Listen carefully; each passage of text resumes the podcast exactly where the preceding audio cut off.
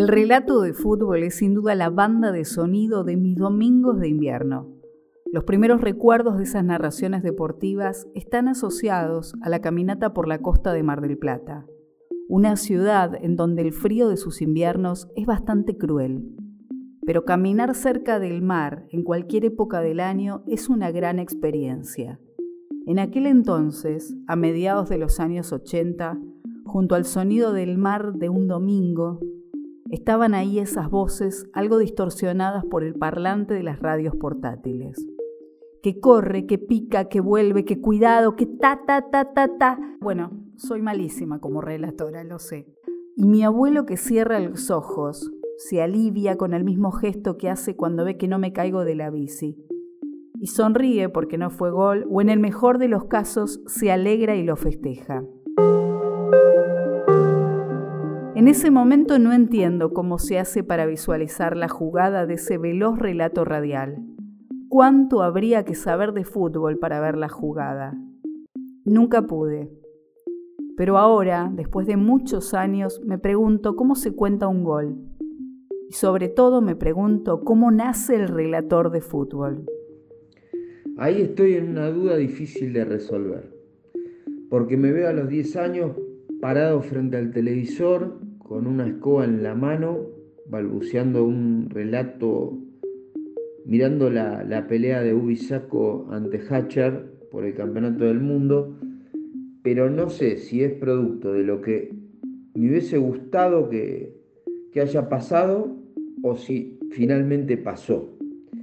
E incluso en mi cabeza creo que hay una foto que mi mamá nunca encontró. Y en cuanto a ese chico, yo creo que ese chico simboliza, simboliza lo, que busqué, busco y pretendo ser. A partir de no, perder nunca la, pasión y el costado romántico de, de mi profesión. Esto es Les Especialistas, haciendo preguntas, sonando en respuestas. Después vendrá el silencio.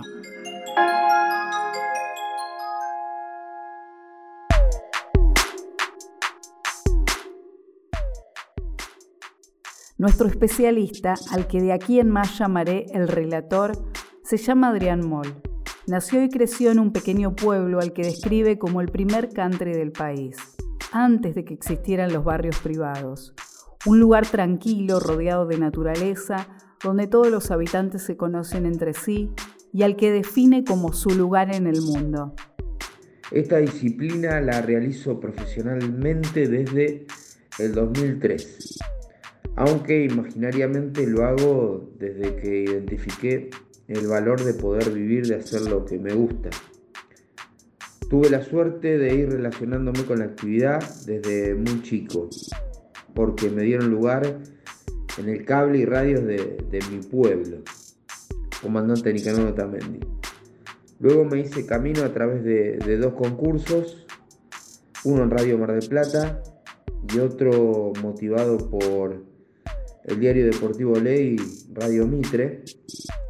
En el mientras tanto, trabajé en Asunción, Paraguay, en diferentes radios de, Argentina, hasta que surgió la posibilidad de, de instalarme en Bolivia. Estoy desde, en realidad vengo desde el 2010 con motivo de las eliminatorias sudamericanas. Estoy segura que el relator mantiene, ante todo, una relación muy fuerte con el juego. Ahora hay fútbol. Pero ¿cómo le afecta al relator que no haya partidos? Como nos pasó en pandemia, por ejemplo. ¿Qué se hace para no sufrir? Poco y todo, porque el narrador tiene una tendencia a ir experimentando constantemente, aunque al no poder hacerlo al aire, se queda con un sinsabor eh, e impotencia.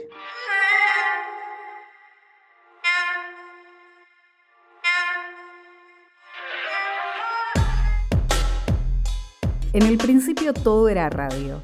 La televisión en vivo se inauguró en Argentina el 17 de octubre de 1951. Desde la Plaza de Mayo, un presidente junto a la primera dama saludaron a una multitud que los aclamaba y celebraba el Día de la Lealtad.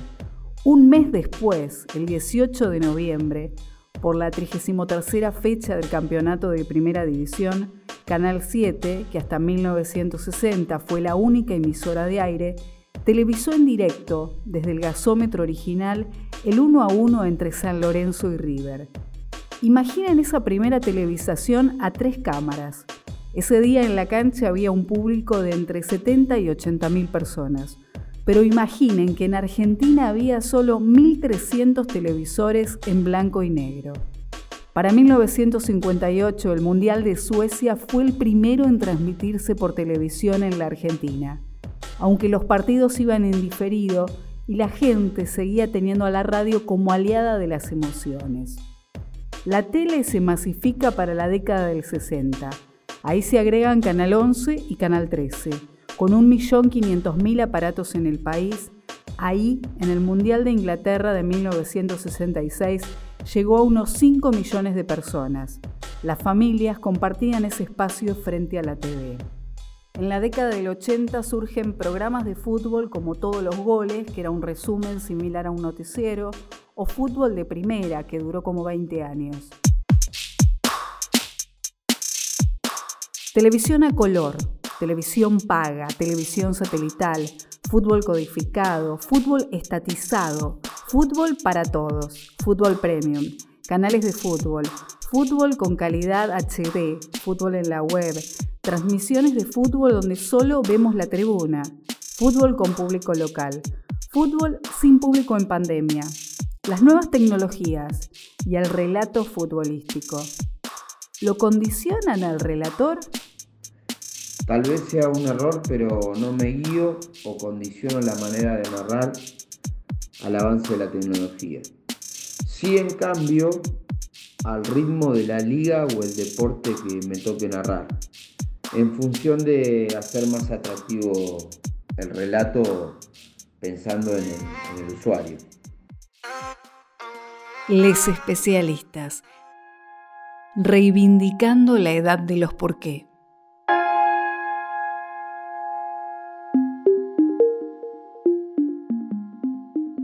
Todo listo para un próximo partido. Nuestro relator tiene experiencia. Seguí a los equipos de Otamendi, Juventud Unida, Círculo Deportivo. Después hice la campaña de Aldo Civi de Mar del Plata, Estudiantes y Gimnasia, La Plata, Cerro Porteño, en Asunción, Paraguay y River Plate. Argentina. Y seguramente además guarda en su mente varias formas de nombrar al enemigo. Según, porque ahí hay que diferenciar el relato partidario del neutral. Yo hice los dos. En el seguimiento de un equipo, para lograr cierta empatía con sus hinchas, se pueden utilizar un tono más indiferente o, o de marcar distancia. Ejemplo, ahora les toca a ellos, gol de los que te dije, avanzan los de al lado, etc. Después en el neutral no, no es necesario hacer esa, esa diferencia. Pero eso que vamos a escuchar en un presente, nuestro presente, que es el momento en el que los equipos llegan a la cancha, comienza bastante antes para nuestro relator. En función de tener control de una transmisión de mi especialidad, es prioridad.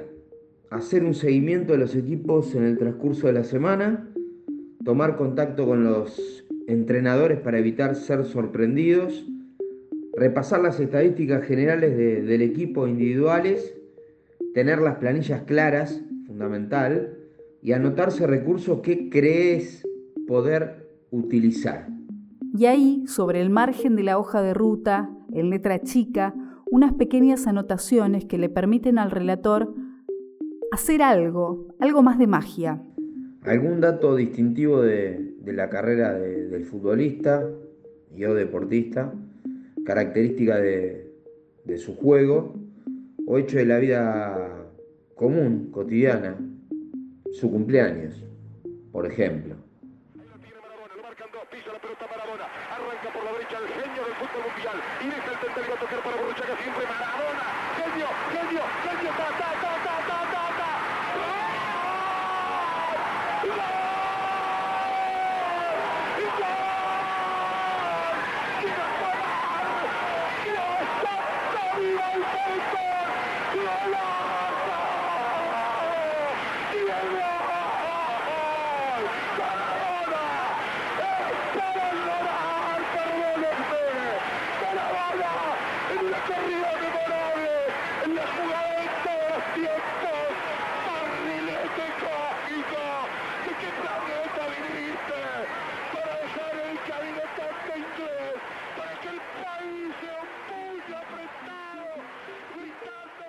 El relator, ante cada partido, se anticipa a lo que tal vez no será efímero y que quede grabado para siempre en la memoria de alguien. Siguiendo a la pelota, creará una historia. El juego tiene reglas, pero no su relato. Y hay un poco de todo. En mi caso juego el partido antes del comienzo del mismo.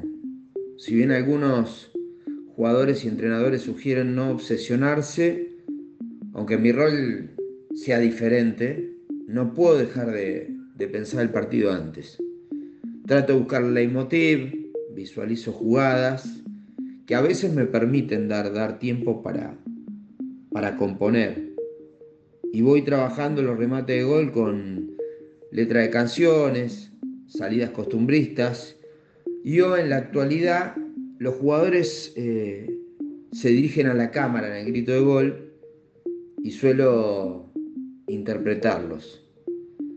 Pero por lo general, por más que parezca improvisado, está gran parte pensado o si querés eh, ensayado. Entre tanta creación e improvisación, ¿se encontrará nuestro relator exteriorizando un sentimiento que le es ajeno, por ejemplo?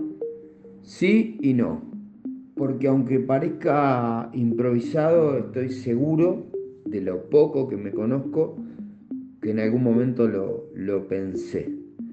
Lo que sí estoy más seguro en cuanto al desborde emocional, porque ahí sí que algunas veces me, me sorprendo y no me reconozco. Una profesión que sabemos que no se aprende, y con esto quiero decir que no hay un recorrido académico estructurado que indica qué carrera estudiar para relatar fútbol. Del periodismo, de la radio, de la literatura, porque escuchaba los relatos y quería estar ahí, porque vivía relatando. Mi vida pasa entre la narración oficial y la experimental. Por lo general pocas veces me, me desconecto, salvo obviamente para dibujar y pintar con mi hija a través de una videollamada o el contacto con mis familiares y amigos. Suelo dormir con el celular cerca porque la idea llega en el momento menos pensado y hay que retratarla. Como así, si me surge algo que puedo utilizar, eh, lo improviso en el, en el momento, esté donde esté. En eso no, no tengo, no tengo reparo, porque lo siento como una llamada, como una invitación, a la cual tengo que acudir.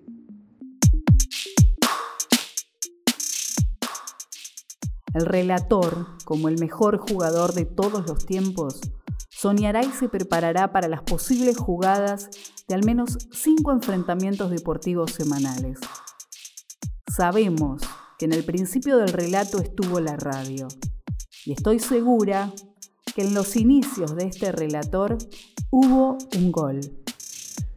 No sé si el mejor, pero sí el más significativo porque definió y despertó mi, vocación.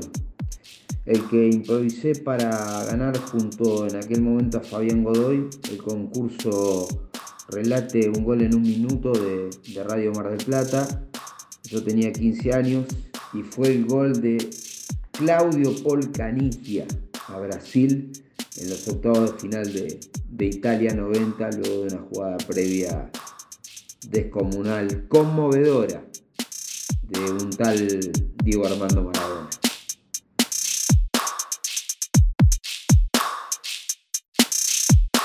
Agradecemos la explicación que nos regaló desde Bolivia Adrián Moll.